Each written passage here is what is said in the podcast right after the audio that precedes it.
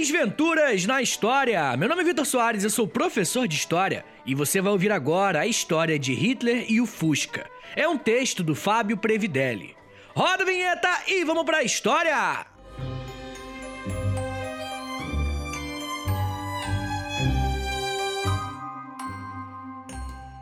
O Fusca é um dos modelos automotivos mais populares do mundo. Fabricado pela companhia alemã Volkswagen entre 1938 e 2003, se tornou o carro mais vendido do mundo em 1972, quando ultrapassou o estadunidense Ford Modelo T.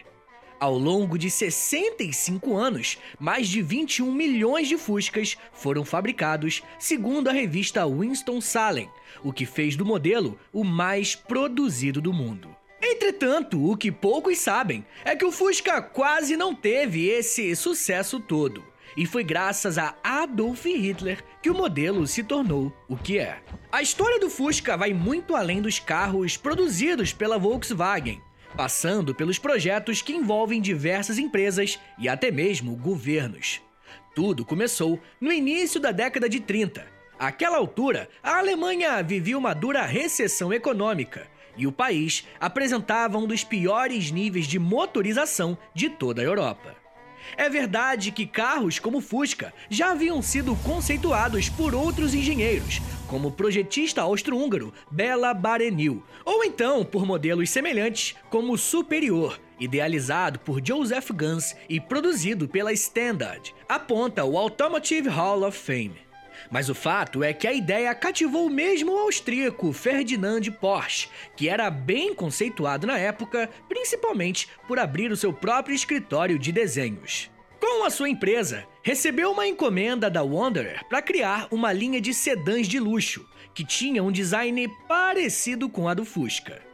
Ainda em 1931, a fabricante de motos Zundap passou a investir na produção de um carro popular alemão e encomendou a Porsche um protótipo.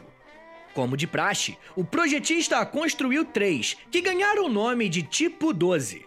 No ano seguinte, os primeiros modelos já estavam concluídos, ainda um pouco diferente do que conhecemos do Fusca. Apesar dos avanços do projeto, problemas financeiros fizeram a Zundap romper o contrato, diz Chris Barber em Birth of Beetle: The Development of Volkswagen by Ferdinand Porsche. É então que Ferdinand passou a negociar com outro fabricante a produção de um Volkswagen. Assim como a Zundap, a NSU decidiu apostar no ramo automotivo.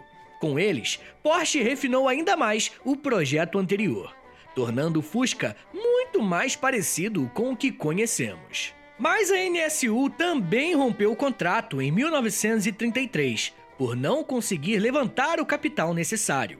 Naquele ano, Adolf Hitler tinha acabado de chegar ao poder e lutava pela modernização de seu país. Desta forma, via com grande expectativa a criação de um carro do povo, não só feito por trabalhadores alemães, mas também para famílias alemães viajarem por todo o país. O modelo seria a realização de sua plataforma política. Assim, o Führer iniciou o projeto do veículo e recebeu propostas de três engenheiros: Joseph Gans, Edmund Humpler e Ferdinand Porsche. Como os dois primeiros eram judeus, segundo Albert Mross em The Volkswagen Beetle, Porsche pareceu a escolha óbvia, ainda mais pelo fato dele ser amigo de Jacob Verlin, assessor para assuntos automotivos de Hitler.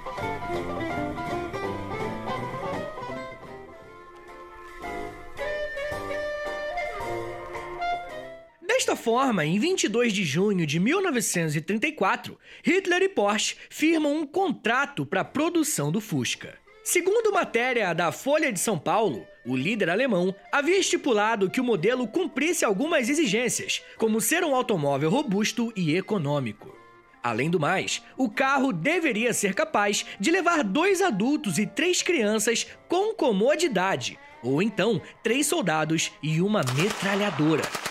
O modelo também deveria ser capaz de atingir a velocidade média de 100 km por hora, e o consumo do combustível não deveria passar dos 13 km o litro. Completa a Jonathan Madeira em The Volkswagen Beetle. Em 1936, surgem os primeiros protótipos do veículo, que passou a ser produzido de fato dois anos depois.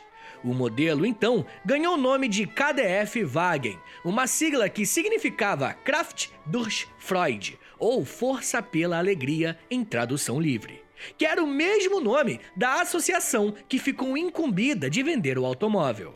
À época, segundo a Folha, os veículos eram vendidos por meio de um consórcio. Cada cliente recebia uma cartela com selos e sempre que a mesma fosse preenchida, a pessoa tinha direito a um carro. Entretanto, com a explosão da Segunda Guerra Mundial, a produção do Fusca acabou sendo paralisada, visto que veículos anfíbios e utilitários com fins militares se tornaram prioridade.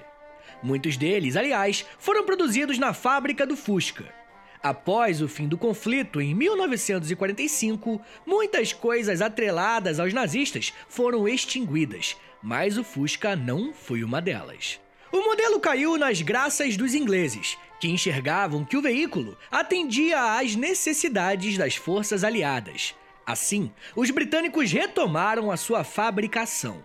Posteriormente, o veículo também fez parte da reconstrução econômica da Alemanha, que passou a exportar o modelo ao fim daquela década. Neste mesmo período, o Fusca ganhou uma nova imagem, a de Besouro, apelido que acompanha o carro da Volkswagen até hoje.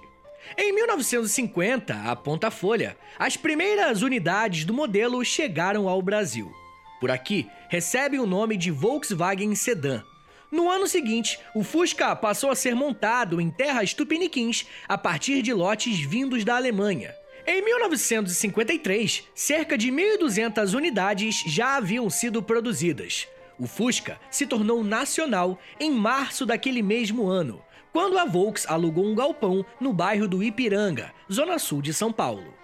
Aquela época, a estrutura contava com apenas 12 operários, que eram responsáveis pela produção do chamado Sedan 1200. Em 18 de novembro de 1959, a fábrica Anchieta é inaugurada em São Bernardo do Campo. Senhores, muito obrigado por terem vindo até aqui. Meu nome é Vitor Soares, eu sou professor de História e você acabou de ouvir o Desventuras na História. Me siga nas redes sociais para saber mais de história, é arroba.